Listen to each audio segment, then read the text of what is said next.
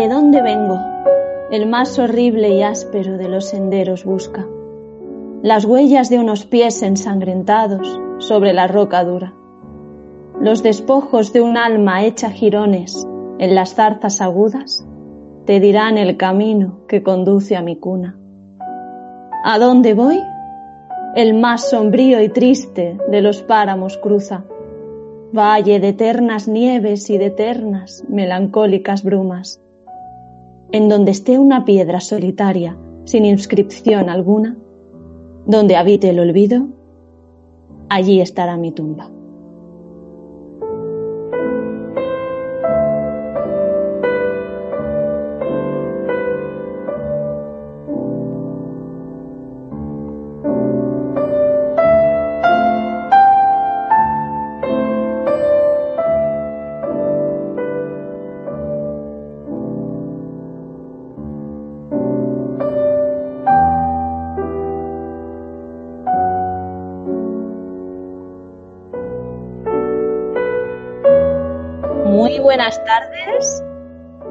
Bienvenidos a las Crónicas Martianas, a un episodio muy literario dedicado íntegramente al poeta Gustavo Adolfo Claudio Domínguez Bastida, más conocido como Gustavo Adolfo Becker. Y por supuesto, para hablar de, estos temas, eh, pues me tenía que acompañar a alguien que, que está en todos los medios de comunicación, porque además ha hecho un descubrimiento, que a lo mejor ahora hablamos de eso, relacionado con, Becker. Eh, él es José María Jurado. Muy buenas tardes. Muy buenas tardes, Marta. Saludos a todos. ¿Qué tal? ¿Cómo estáis? Pues nada, aquí en, Radio Betis, mm, deseando, deseando hablar de, bueno, pues de este, de este muchacho, ¿no? Muchacho digo porque, porque nunca dejó de ser joven. Hombre, si tenemos en cuenta lo joven que murió a los 34 años de edad, pues ve que él permanece eternamente en la juventud. Eso es así, sí. Sí, sí. Bueno, creo que en los últimos meses, eh, José María, lo llevas a Becker un poquito en la cabeza siempre, ¿no? Bueno, sí, la verdad, a ver, yo siempre me ha, me ha gustado Becker, pues es imposible que no le guste a uno Becker si, si se dedica a la poesía en español, porque Becker es el padre de la poesía en español, ¿no? Él es el que moderniza el lenguaje y el que lo prepara para que llegue la generación del 27, un poco antes Juan Ramón Jiménez, y lo ensalce, ¿no? Pero es verdad que este verano, por una casualidad, mientras me hacía con unos periódicos del siglo XIX que habían sido dirigidos por Becker, la Ilustración de Madrid, doy con un poema muy conocido de Becker, eh, No digáis que ha agotado su tesoro, de asuntos falta enmudeció la lira, y, y, veo, y veo pues yo podía haber elegido entre muchos números del periódico y elegí uno, ¿no? Me lo mandaron a través de estas plataformas de, de compraventa de antigüedades, ¿no? Y veo que Becker solo en su vida, era un dato que yo no tenía, había publicado apenas 15 poemas, ¿no? Y solo uno en esa revista que él dirigió. Y sentí un poco, yo que en mi despacho siempre he tenido el retrato de Becker, como que eso era una especie de llamada, ¿no? Y a partir de ahí empecé a intentar profundizar en lo que era el mundo del siglo XIX y ya me metí tanto, tanto, tanto que intenté incluso darle vida a, la, a, la, a, las, a los sucesos que acontecieron después de la muerte de Becker. ¿no? Pues a partir de ahí pues estuve leyendo temas del 19, viendo cómo era la política en la época, eh, las tertulias, el, el mundo literario del siglo XIX y a partir de ahí pues bueno fui poniendo mis reflexiones beckerianas en la red, eh, me solicitaron que participara eh, para participar coordinando el homenaje al 150 aniversario de Becker en el Real Círculo, en fin, surgieron más cosas, lo del descubrimiento que tú has comentado. Bueno, la verdad es que sí, no me puedo, no puedo negar que llevo un año muy, muy beckeriano. Bueno, eh, y además está esto que cuentas muy relacionado con la propia biografía de, de, Gustavo Adolfo, ¿no? Que, como dices, este dato yo tampoco lo tenía, que en vida solo publicó 15 poemas, pero sí sabía que lo que conocemos hoy en día eh, como las rimas, no tengo malentendido, fue una recopilación de un manuscrito de, del libro de los gorriones que él dejó preparado en el año 68, pero que fueron amigos suyos quienes recopilaron y ordenaron y, publicaron esos, esas rimas, ¿no? Realmente eh, conocemos la obra de Becker en total profundidad. Seguramente nos hubieran llegado textos parciales quizá a lo mejor alguna leyenda que hubiera quedado atribuida a él, o a lo mejor anónima, porque hubiera sido difícil que alguien hubiera recopilado parcialmente eso y desde luego de las rimas no nos habría llegado prácticamente bueno, esta que, esta que te comento que hubiera sido demasiado brillante como para que no pasara desapercibida, ¿no? Pero la obra de Becker es un monumento a la amistad y a la fidelidad, como se ha visto pocas veces en España y como se ha visto pocas veces en la historia de la literatura. A la muerte de Becker, sus amigos, capitaneados por el pintor José Casado de la Lisal, un pintor entre costumbrista e histórico, que por cierto uno de sus últimos cuadros, La campana de, de Aragón, o La campana de Huesca, perdón, retrata a Becker y probablemente a Valeriano y a todos esos amigos que, que formaron parte de ese conciliábulo que dio con las obras de Becker publicadas. Bueno, decía que el mismo día del entierro de Becker, José Casado de la Lisal dice, eh, nuestro amigo ha muerto sin poder publicar sus obras, eh, nosotros vamos a publicarlas, ¿no? Ponen un anuncio en prensa y en la Plaza del Progreso y la Plaza de Tirso de Molina de Madrid se reúnen la Nochebuena del 24 de diciembre de 1870 con el propósito de abrir una suscripción en Madrid y en Sevilla que publique tanto las obras de Becker como los grabados de Valeriano. Sus amigos, eh, Augusto Ferrán, Narciso Campillo, sevillano como él, y Ramón Rodríguez Correa se ponen manos a la tarea. La parte literaria corre sobre todo de parte de Ferrán y ellos reúnen las obras a partir probablemente probablemente, porque aquí siempre habrá misterio, del propio manuscrito que eh, dos años antes, en 1868, había preparado Gustavo Adolfo Becker, porque cuando fue a publicar sus, poesías, eh, hacia ese año, se produce la Revolución Gloriosa y su obra estaba siendo eh, leída por el presidente del gobierno en ese momento, Luis González Bravo, que quería prologarlas, pero que tiene que huir a Francia y en el tumulto de la revolución su libro se pierde. De manera que en el año 68 encontramos a Becker recomponiendo el libro. Dicen que de memoria puede ser, porque los poetas de verdad se saben de memoria prácticamente toda su obra, pero yo me figuro que a través también de los apuntes y de los escritos que él tenía, en un libro muy pulcramente eh, transcritos, un libro que le regaló un amigo suyo en una tertulia, un muchacho más joven que eh, le había escuchado en una ocasión decir no tengo dónde no tengo dónde pasar a limpio mis poemas y en ese libro libro de los gorriones eh, me parece que dice libro de los gorriones y de cuantas cosas se quieran por aquí apuntando como migajas según vaya y traiga el tiempo, ¿no? El viento, ¿no?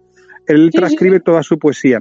Bueno, pues curiosamente, sus amigos lo que hoy sucede es que, eh, mm, bueno, tú me cortas cuando quieras, ¿eh? Que yo lo mejor Nada, nada, yo estoy súper no, estás, sorprendido de que no te corte, ¿eh? No, bueno, sí, la costumbre en Radio Betis y contigo es otra, pero bueno, también es una costumbre no sé si se está escuchando que cantan aquí los pájaros, porque me he venido a donde habéis dormido y están sonando pájaros cristianos. No sé si se, no sé si se escucha, pero se escucha porque está aquí todo pensado. Además, que es que te interrumpo menos porque ten en cuenta que ya este año cumplo 40, me hago mayor. Entonces, pues ya, ya, no imito a Maricondo, no interrumpo. Ya tienes solo seis años más que Becker. Planteate. Hombre, eso ya. a partir de ahí todo lo demás. Claro. Mira, pues, pues precisamente ahora que. bueno, acaba de contarnos esto, que ya me has dado pie a, la pregunta de interrupción que tanto estabas deseando. Pero acabamos esta historia de cómo se recopilaron.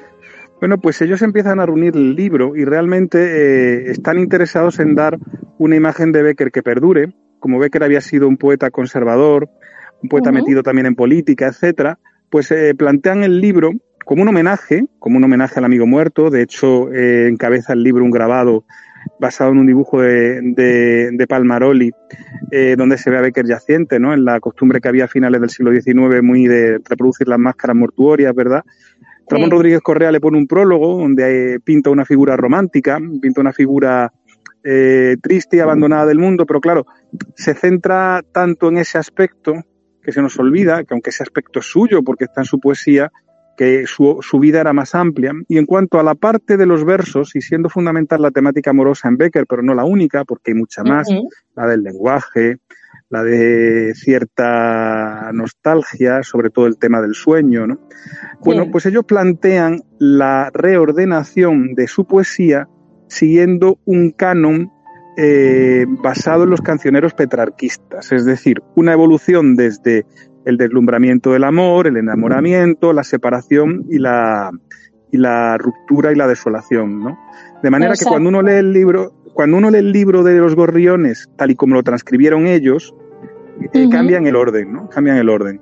En ese orden cambiado, mm, la imagen en conjunto de Becker que se recibe es diferente a la de leer los poemas aislados. No muy distinta, pero sí que es verdad que ellos estaban intentando contarnos una historia Una historia que después encajaba muy bien con el mito de, del amor romántico, etcétera, y que, que bueno, pues eh, ha contribuido a fijar la, la, la, imagen de Becker como un ser eh, desesperado, pero realmente eh, no sabemos, o de hecho podemos pensar que muchos de esos poemas amorosos guardaran más relación con la distancia que, que tienen en el manuscrito suyo, y que por lo tanto correspondieran a diferentes amores, que al de una única persona, como se ha querido ver siempre, ¿no? Bueno, es que de todos los temas que, quería hablar contigo hoy, los has desgranado en esta introducción. Vamos, que es que se van a pensar nuestros oyentes que por fin hemos preparado, bueno, yo tú, tú los preparas siempre, que, eh, que yo he preparado un programa. Porque vamos a hablar ahora del orden de, las rimas, vamos a hablar también de esos amores, entre comillas, lo entre comillas de, de Becker. Eh, pero fíjate que me hablabas tú de, la edad, ¿no? De los, de, de los 34 años con los que muere Becker eh, y los 36 años con los que muere su hermano Valeriano. Además, mueren con tres meses exactos de diferencia, lo cual es bastante llamativo, ¿no? Sí, muy doloroso para Becker la pérdida de su hermano, porque estaban entrañablemente unidos. Entonces, mi pregunta es... Eh, ah, bien. hay pregunta. ¿Puedo pedir el comodín de la llamada? ¿Puedo invocar al espíritu de Valeriano? puedes, puedes, puedes. Bueno, sí, sí, ojalá que, no, la pregunta es, em, claro, una producción poética, bueno, en el caso de Valeriano también habría que hablar de, de su producción artística, ¿no? Eh, pictórica y demás, pero en el caso de, de, Gustavo Adolfo, ¿no? Pues para la poesía es verdad que también entiendo que hay diferentes épocas, sin ser yo poeta, ¿no? Pues cuando uno es joven escribe un tipo de poesía, la poesía de madurez tiene tiene otra historia, pues es verdad que a medida que van avanzando las rimas hay algo de esa madurez que en un inicio no, no se percibe, ¿no? Tú mismo me decías hoy, y es verdad que al principio odio de recitar, que estoy ando recitando las rimas de Becker, eh, mi tono era como más infantil, más afectado, porque es verdad que superficialmente es algo, eh, creo que muchos nos hemos enganchado a la poesía por primera vez con Becker en nuestra adolescencia, y nos parece algo más superficial, infantil y, y afectado, ¿no? Pero a medida que vas profundizando, que vas tú también cumpliendo años y madurando, vas viendo la profundidad sobre todo en, a partir de la segunda mitad de las rimas. Entonces la pregunta es, eh, ¿se puede hacer una producción poética? O sea, ¿cómo, cómo se digiere el hacer una producción poética tan brillante y tan, eh, bueno, de la, de la repercusión que ha tenido la de Becker con solo 34 años, ¿no? Y porque entiendo que habrá poetas que también muriendo jóvenes tengan una producción poética excepcional, pero luego habrá otros que en la segunda mitad de su vida es cuando han brillado más, ¿no? ¿Cómo va esto en, los poetas, José María? bueno, en los poetas va como casi todo en la vida. Vamos a ver, varias, quizás lo primero es hacer alguna observación, ¿no? Vale. Un señor de 34 años en el siglo XIX, 1870, cuando la esperanza de vida apenas llegaba a los 50, era un señor ya de edad provecta. Eh, por aquel mismo tiempo, eh, Chekhov, por ejemplo, escribe en un cuento que un señor ya tenía el penocano y era maduro porque había cumplido 25 años. ¿no? Si os fijáis, eh, los retratos de la época, la mayoría de los barbados que aparecen en los cuadros románticos los vemos como si fueran señores de 60 años y en realidad eh, eran señores de veintipoco. Es más, en uno de estos periódicos decía, todavía salen al parque intentando cortejar damas, gente de hasta 40 años, ¿no? Y se reían porque los 40 años les parecía como nos pudiera parecer ahora a lo mejor un señor de 90, ¿no? Eso por un lado, ¿vale? Eso sí, eso lo tenemos en cuenta, pero eso hay que tenerlo en ¿eh? cuenta. pero cuesta, cuesta. Por otro lado, en relación a la facilidad de los poemas, es la difícil facilidad. Eh, yo entiendo que esos poemas llegan, pero si uno luego los lee en edad madura, la gracia y la, y la mm, alacridad que tienen esos poemas que nos parecen tan sencillos de las rimas, están repletos de una profundidad que probablemente no sale de la inteligencia, sino del corazón. Entonces, muchos de los poemas que ya damos por hechos, como por una mirada a un mundo, o mm, que es poesía, ¿no? Eh, no son tan sencillos. Becker tuvo una prehistoria lírica y Becker está escribiendo poemas desde que es joven en Sevilla, donde frecuenta mucha gente del mundo literario y era Sevilla una ciudad que por su mm, historia tenía mucha prepotencia, mucha, mucha preponderancia poética, ¿no? Entonces él tiene también una prehistoria que conocemos menos, pero de la que sabemos por sus álbumes, ¿no? Eso respecto a la madurez y demás, ¿no? Ahora, si vamos a lo que es el poeta y nos fijamos en la edad, verdaderamente, aunque sea un tópico decirlo de los poetas jóvenes, se corresponde con una cierta realidad que es la de que el espíritu sopla cuando quiere y donde quiere y que normalmente eh, poniéndonos un poco místicos, ¿no? Los dioses arrebatan a sus seres queridos en plena juventud, porque Becker no sería el caso más paradigmático. Tenemos, por ejemplo, el caso de Keats, probablemente el poeta en lengua inglesa más importante después del propio Shakespeare, ¿no? Que John Keats muere con 24 años, ¿eh?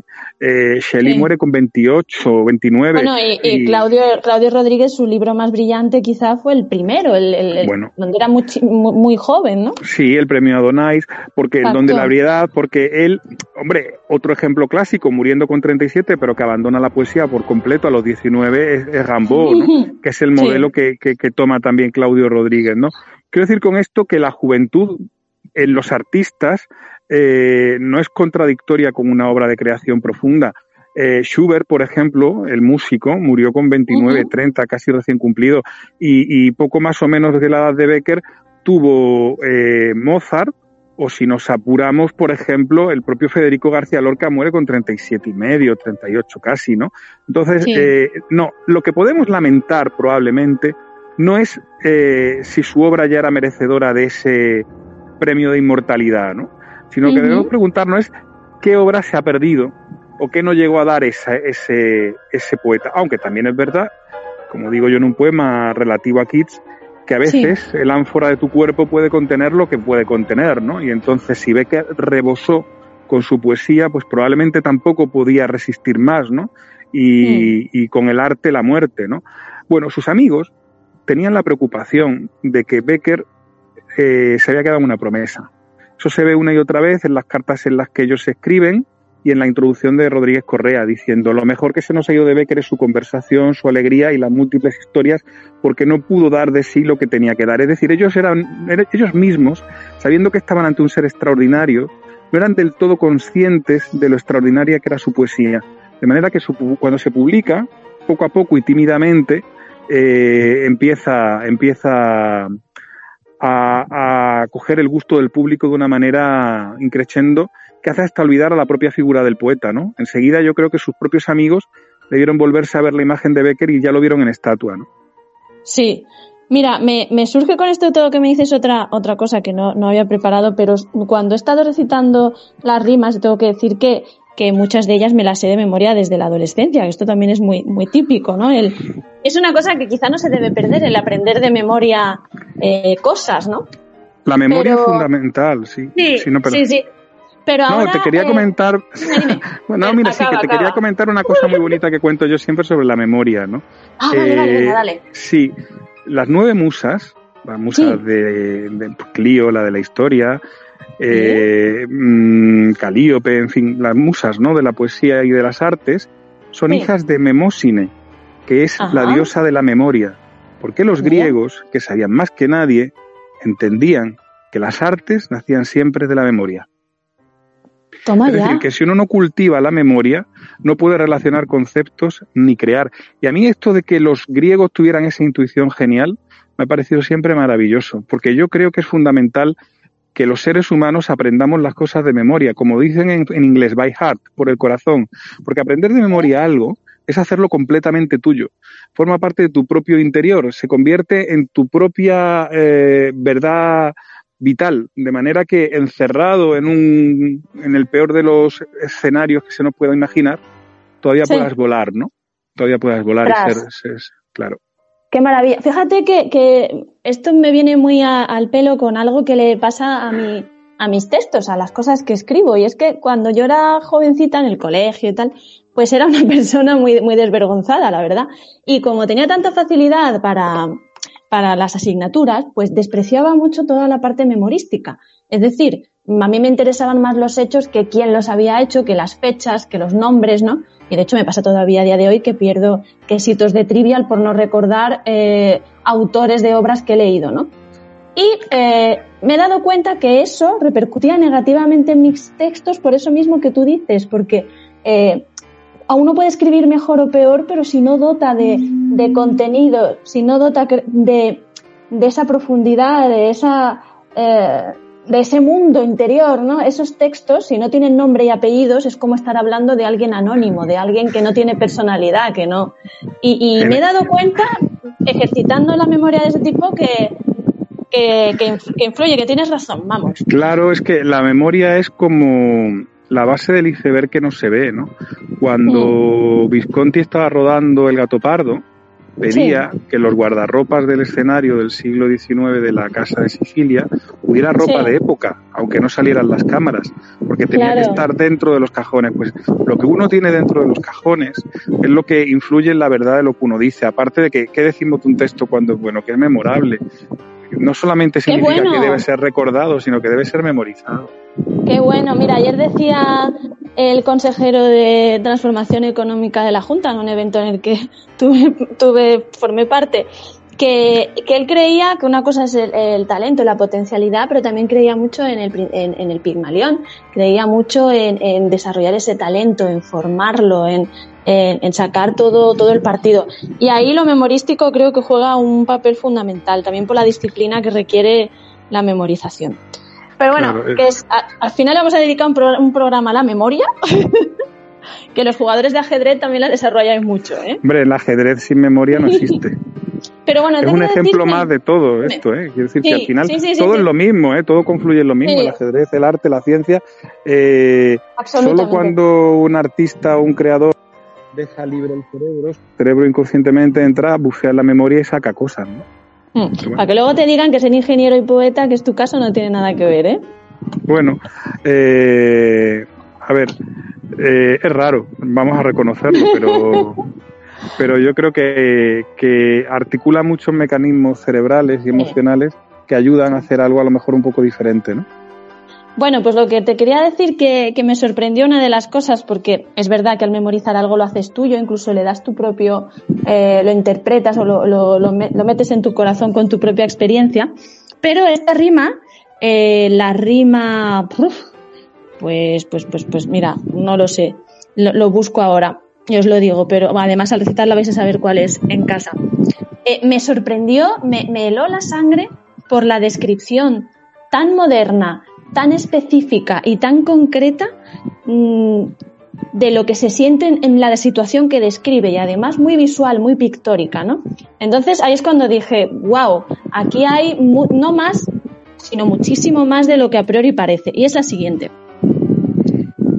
A ver si la recito medio que. Cuando me lo contaron sentí el frío de una hoja de acero en las entrañas me apoyé contra el muro y en un instante la conciencia perdí de donde estaba.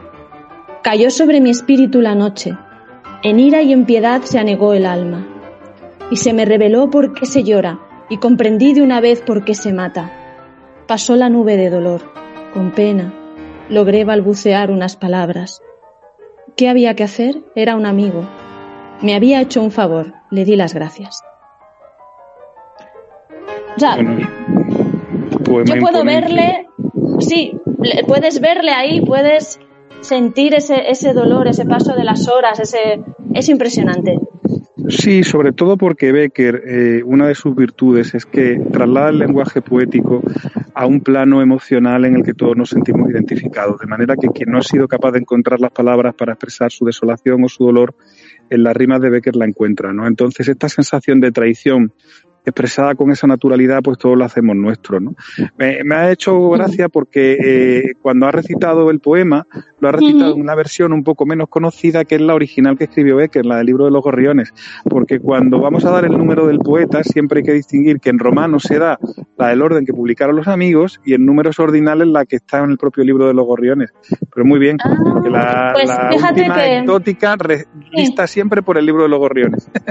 Pues fíjate que yo pensaba que no tenía en casa unas rimas de Becker, porque las que yo manejaba en escolar están en casa de mi madre, pero eh, tengo, y estaba intentando recordar hoy si me lo compré o me lo regalaron, perdón, si me lo regalaron, eh, tengo un libro que me, me, gustó mucho, que es El gran amor de Gustavo Adolfo Becker de María Teresa León. Eh, se subtitula Una vida pobre y apasionada. Y trae en la parte final, pues trae una, una edición de, de las rimas, efectivamente, eh, pues prácticamente como, como se publicaron.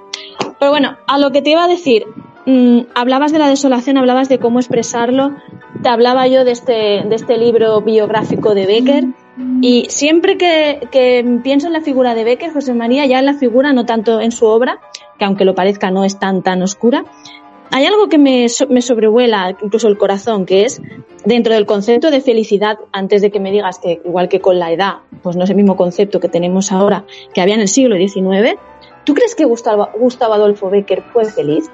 Sí, sí, estoy plenamente convencido de que lo fue. ¿eh? Y aunque aparentemente podamos tener una versión o una visión completamente contraria o doliente respecto a lo que puedan trasladarnos sus textos. La última biografía de, de Structo Bella sobre Becker verdaderamente concluye con esa idea de la que yo me hice eco en, la reseña que escribí en mi, en mi blog, La columna toscana, que es que verdaderamente Becker llegó a vivir una vida en plenitud. A ver, nosotros conocemos eh, la tragedia final de Becker, que es la muerte del hermano, y la situación singular en la que Becker se vio viviendo junto con su hermano, ambos separados de sus mujeres y cuidando a sus hijos, que es un escenario anómalo, ¿verdad? Para lo que pudiera ser un hombre del siglo XIX. También conocemos el escenario de la llegada de Becker a Madrid, cómo Madrid le desborda, el frío y la tristeza y la pobreza de Madrid, pero luego están esos años intermedios en los que Becker mm, ejerce de perfecto burgués, vive en algunas de las mejores casas de Madrid, se casa con una mujer probablemente guapa y hace, y es importante esta observación porque aunque ahora nos resulte extraño o podamos a lo mejor esculpárselo por ser del siglo XIX, etcétera, etcétera, Becker eh, habla mucho de la belleza física en sus poemas de la mujer. Dice, es, tonta, dice un poema, pero es tan hermosa, ¿no? Y sí. ella dice, dice, se sabe de Casta Esteban, su mujer, que era muy guapa. Oye, pues a lo mejor Becker encontró lo que estaba buscando en la vida. Además, el poema que le dedica a Casta, que no, no lo pusieron sus amigos en el libro, es uno de los poemas que no es de los mejores de Becker. Bonito por, porque es entrañable, pero no es de los mejores de Becker. Y es que él mismo decía, cuando siento no escribo, ¿no?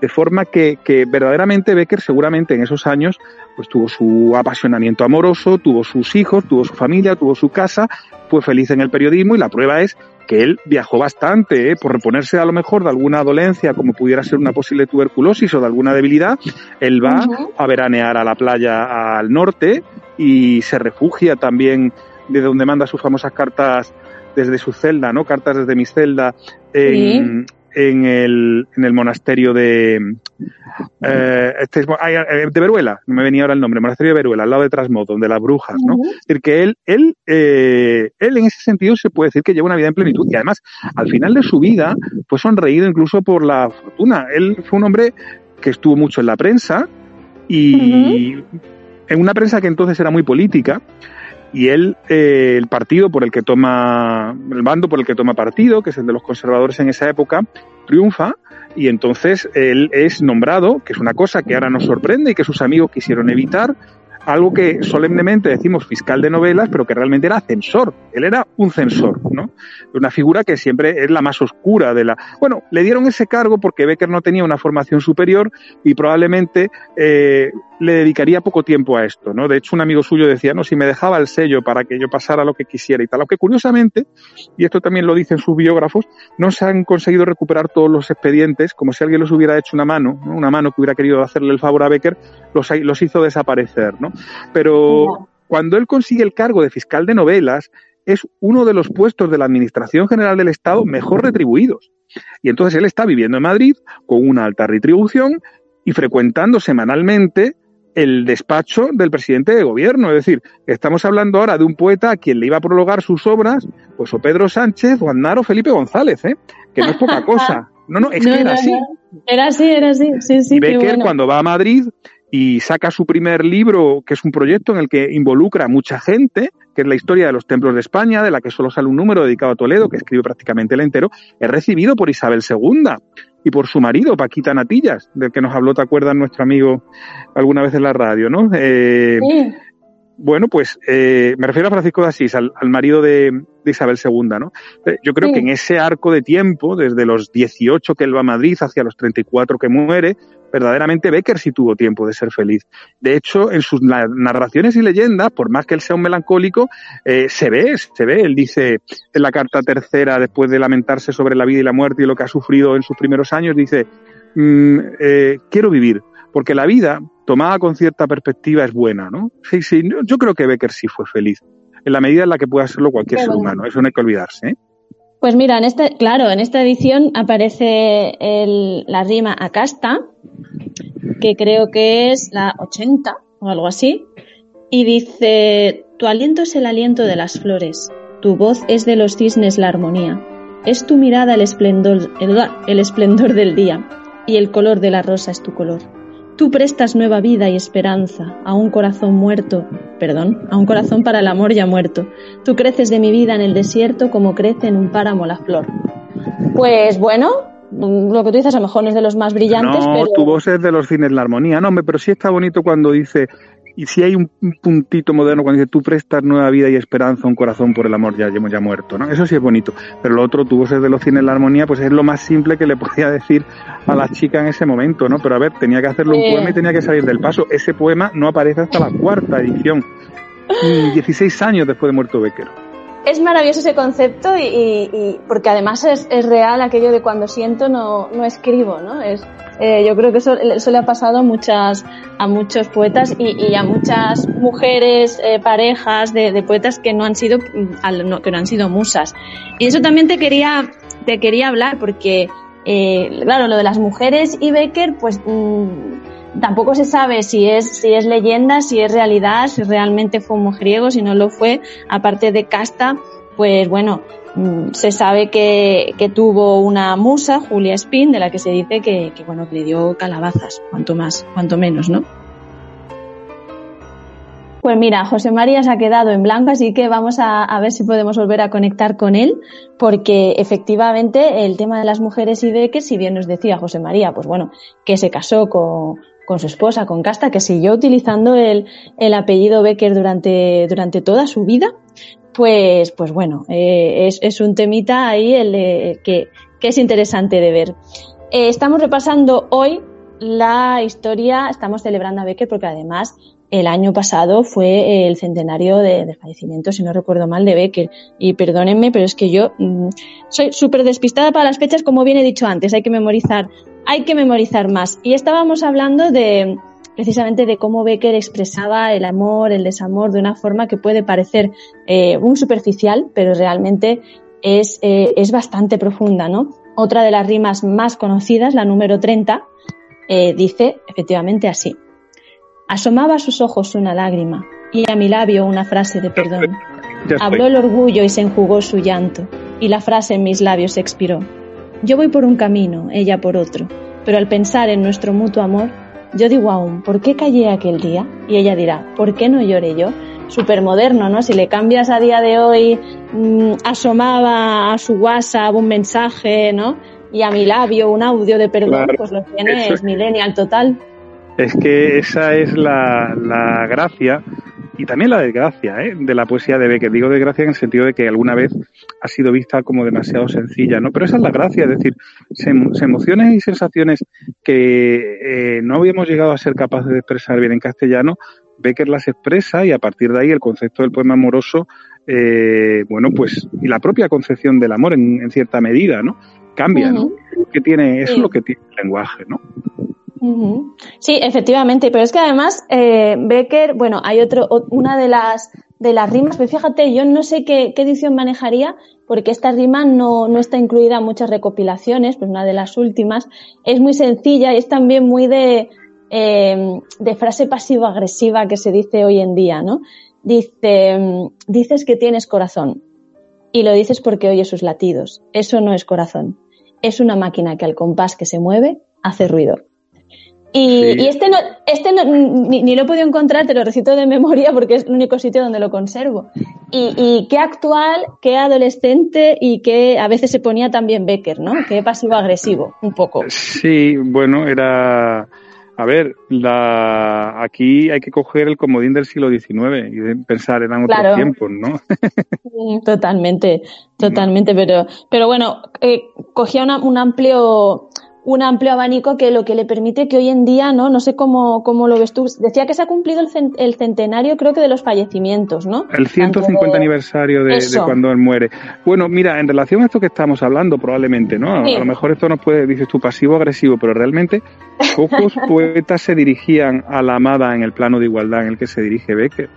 Exacto, en esa época las amadas, claro, las amadas eran o etéreas y, distantes, eran diosas, o eran las señoras de la casa burguesa, ¿no? O bien eran las etairas que canta Espronceda, ¿no? La mujer de la mala vida, ¿no? Él habla con la mujer de tú a tú, se pone en un pie de igualdad. Tú eras la alta roca, yo la torre que eh, no pudo ser, ¿no? El poema ese famoso, ¿no? Y, en ese plano de igualdad psicológico hay una novedad bastante importante en Becker, ¿eh? y yo creo que eso es importante también eh, verlo a la hora de analizar eh, por qué su poesía es eh, recogida por la gente que en el siglo XIX empieza ya a arrancar con otras costumbres, ¿no? Con otras costumbres amorosas y sociales, ¿no? Sí, sí, efectivamente. Y, de, y, de, hecho, hablábamos cuando, te has caído un poco de eso, ¿no? De las, de las de la relación de Becker con las mujeres. Bueno, eh, Becker eh, era defensor de la idea goetiana del eterno femenino, ¿no? Eh, una idea que también encontramos en Juan Ramón, por la cual mm, al final el verdadero hombre encuentra su naturaleza en lo femenino y la verdadera mujer encuentra eh, su esencia en lo masculino, entendiendo, porque esta es la idea del andrógino, ¿no? de la fusión de las almas, como verdadero el concepto no como verdad genérica o sexual, ¿no? sino hablamos de plenitud. ¿no? En ese sentido, él, en su obra, hay siempre, siempre en la distancia, la figura de la mujer que eh, para él representa la poesía, la belleza, el misterio, etcétera. ¿no? Eh, eso también nos ha hecho pensar o nos ha traído una imagen de Becker que a lo mejor pudiera parecer, por usar una palabra muy contemporánea, moña, ¿no? Pero en realidad eh, obedece a esta idea en base a la cual él entendía que lo mejor del hombre lo podía encontrar en la mujer. Bueno, no sé si seguimos en si seguimos en, en, Yo es que he escuchado un piano que ha empezado a sonar un piano y digo, ya ha venido aquí el fantasma de Valeriano Becker, eh, porque los fantasmas se los llaman y vienen.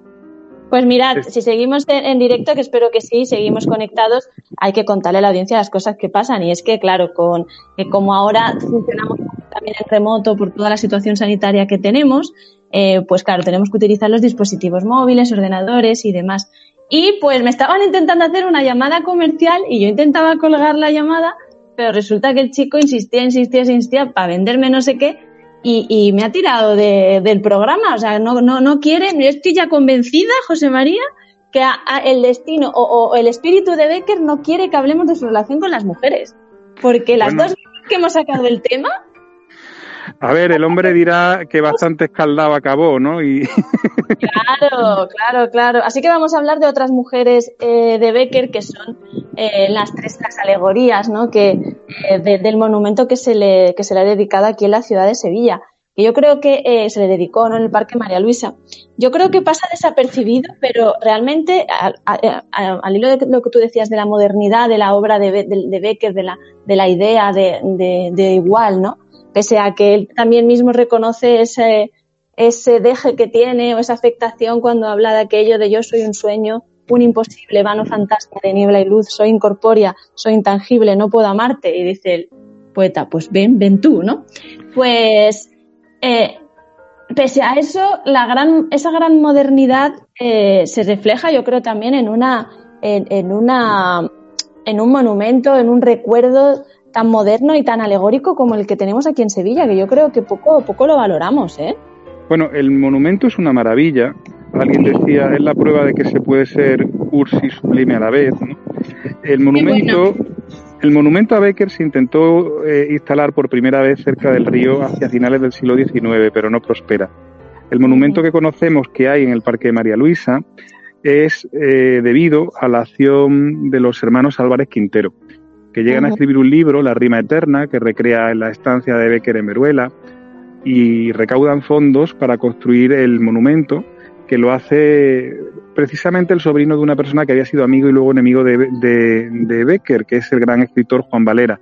Lo hace Collaut Valera y es un monumento que está bien por diferentes razones. Lo primero porque recupera probablemente el rostro más verdadero de Becker, extraído de algunas de las fotografías que siguen incorporadas a la segunda edición y no el más romántico byroniano que tiene o que todos conocemos, ¿no? Eso ya lo hace interesante. Eh, y luego la composición, muy de época, muy al estilo de los mm, monumentos funerarios del cementerio francés de Père Lachaise, pues representa una alegoría que no es precisamente la de las tres mujeres a las que hace referencia Becker, sino realmente la del amor que nace, la del amor que muere y la del amor que se acaba. ¿no? Y luego, muy bonito, eh, en bronce, echado en el suelo, un cupido con las alas rotas y el, y el arco tirando. ¿no? Entonces, eso es una alegoría del amor. ¿no? Realmente, sin embargo, el poema que tú has referido, y, y no veo Sí, es otra historia. Eh, sí, pero no, pero no podemos, pero a ver, eh, eh, las cosas están para transferirles y darle vida. Es decir, que las tres mujeres de, de Becker, la, la, tríada de yo soy ardiente, yo soy morena, yo soy el símbolo de la pasión, de ansias, de goce, mi alma está llena. A mí me busca, no es a ti, ¿no? Y luego busca lo mismo a la mujer rubia y, y al final se queda con el fano fantasma etéreo, ¿no? Pues mm. el, el, fantasma etéreo probablemente sería el, el, cupido muerto, ¿no? El amor que no puede llegar a ser, ¿no? Pues Esa sí, ansia de querer trascender por encima de la realidad y no llegar, ¿no? Aparte uh -huh. de que en Becker el otro tema fundamental es el sueño. Eh, él siempre anda navegando en ese mundo entre la vida y la muerte, ese mundo de, de, la vigilia. Y en ese mundo de la vigilia, como en la leyenda suya que yo prefiero, tres fechas, me parece que es la más bonita, ¿no? Él, sí. eh, la mujer se le aparece siempre en sombras, es decir, una mirada, algo que aparece fugazmente pero que desaparece, ¿no? Es esa sensación de buscar el contacto con lo más misterioso. Un libro nos habla sobre el Becker esotérico que realmente uh -huh. eh, él, mmm, Rafael Montesino, uno de sus mejores biógrafos, nos llega a decir que, esa, que, que da cierto susto ver el contacto que Becker podía tener con el más allá, ¿no? Es verdad que hay muchas de las sí. cosas que luego suceden en su vida en las aventuras, ¿no? Él muere y hay un eclipse de sol total, él dice mis poemas serán mejores conocidos cuando yo muera, y luego una cosa que es muy interesante, es cuando uno se pone a, a investigar la figura de Becker, siente que va siguiendo los pasos de un fantasma, ¿no? Porque por un lado hay mucha información, pero por otro lado nos falta otra información fundamental. De manera que esta afición beckeriana de la que yo antes te hablaba y que comparto con, la, con los grandes estudiosos de Becker, ¿no? Como Marta Palenque, José Luis Rubio, Estusto Bella, etcétera, eh, es la de buscadores de fantasmas, ¿no? Gente que van buscando un documento, un papelito, algo que nos lleve a tener la misma sensación que Becker cuando veía su amada a través de los sueños, ¿no? A ver si puedo vislumbrar un, un pasito más de Becker, ¿no? Sí, es que precisamente eh, estaba, pensando en algo muy curioso, ¿no? Habla, eh, hablábamos de grandes poetas antes, incluso algunos inspirados por, por Becker, como puede ser Juan Ramón Jiménez, hablábamos también de Lorca, eh, eh, y aparte de su obra, pues de todos ellos es muy conocida también su vida, ¿no? Pues sabemos de Zenobia, sabemos de, la homosexualidad de, de, de, Lorca, sabemos de su, de que no murió, sino que lo mataron, ¿no? Pero en Becker como tú bien dices, es todo como más, eh, está todo más solapado, ¿no? Y de hecho, la mayor parte de homenajes que se le hacen son alegóricos. Y estaba, estaba pensando también, y ahora hablaremos de, del homenaje que se le hace en el Ministerio del Tiempo. Pero antes sobre esto de, de, de, de esa nebulosa biográfica y, literaria bueno, eh, que solo pasa en Becker. Eh, está mmm, ahora ya bastante más recompuesta la, la, vida de Becker y los mm. estudios de, de, Rafael Montesinos y... ¿Sí? Te escucho, te escucho. Ah, es que empezó a sonar una música y no, perdonad. Es no, que hay que música, los... es que te he puesto ah. música del romanticismo durante todo ah, el programa muy bien, muy para bien, muy ir, bien, a, ir ahí, sí, claro. Sí.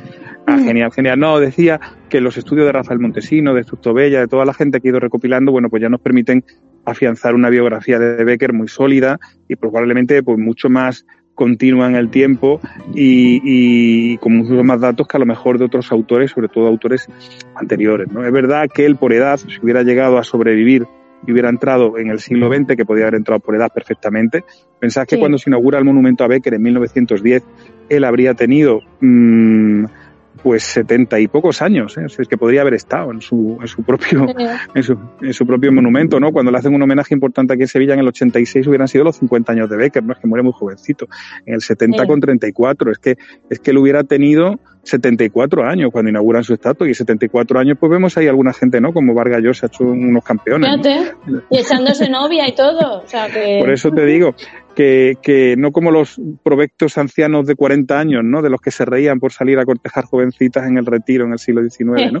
pero, pero, pero lo realmente, o sea, lo que dices que es interesante respecto a la alegoría y es verdad, es que pesó mucho durante mucho tiempo la imagen que de Becker trasladaba su biógrafo Rodríguez Correa Y esto se puede ver como una operación de marketing muy bien hecha, porque Becker era un hombre que era de talante conservador, era una persona religiosa, una persona católica, era una persona que aunque tenía una vida bohemia, estaba muy aferrado por fidelidad eh, de, de ideas y de amistad a un mundo que en España empezaba a desaparecer. Él más o menos se viene a refugiar en Toledo para quitarse de en medio en el año 68, porque con ese señor revolucionario desaparece todo su mundo, desaparece la monarquía, en fin, y él se va a la, al otro mundo, pues una semana, dos o tres días antes de que maten a Pring y, dos semanas antes de que venga Amadeo de Saboya, ¿no? Entonces, claro, para hacer de la figura de Becker una figura que fuera eh, comprensible por todo el mundo, bueno, pues eso es como si ahora muriera un poeta y gobernara Podemos y dijéramos pues que este hombre Becker pues dirigía un círculo de Podemos, ¿no?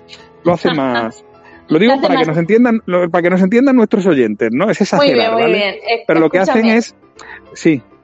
Nos quedan ocho minutos, siete ahora. Ah, bien. Ah, bueno, pues hablemos de las mujeres en la vida de Becker. No, que se corta otra vez. No, además no quiero dejar, bueno, supongo que verías eh, ya los últimos cinco minutitos de, eh, hablamos de esto, si te parece, verías el episodio que se le dedicó en el Ministerio del Tiempo, no sé si, o no, sí, sí, yo soy, yo soy un fanático del Ministerio del Tiempo, como se dice ahora, un fan fanático. De hecho, escribí una reseña y como no tenía Twitter, me enteré después de que el director Olivares la había retuiteado y había llegado a decir cómo me gustaría que mi hermano estuviera vivo para haber visto esta reseña y por cosas así como esta rodamos, ¿no? Yo, mi, mi sueño sería ser guionista del Ministerio del Tiempo, así que el día que sacaron a Becker en Trasmod con las brujas, pues lo gocé. El episodio es maravilloso y se lo recomiendo yo a mucha gente para acercarse a la figura de un Becker, que es un Becker he dicho, alegórico, romántico, eh, simpático por estar en el mundo de la aventura, pero que es verdad que cuenta esas historias de ese pueblo tan extraño, Trasmoz, que sigue excomulgado, ¿no?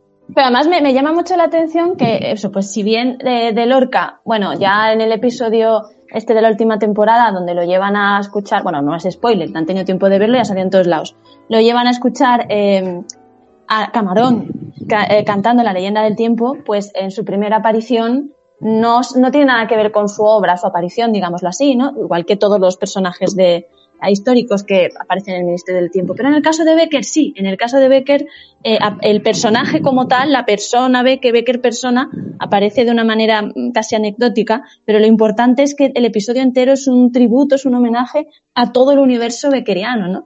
No sé qué cuentas en tu reseña, a ver si nos puedes dar algún titular. No, no, yo la reseña que yo hice era la reseña sobre la serie del Ministerio del Tiempo, donde lo que ah, fundamentalmente Se, se, se, infiere para grandeza de la serie es que los señores que la han escrito estudiaron la EGB, no hicieron la EGB.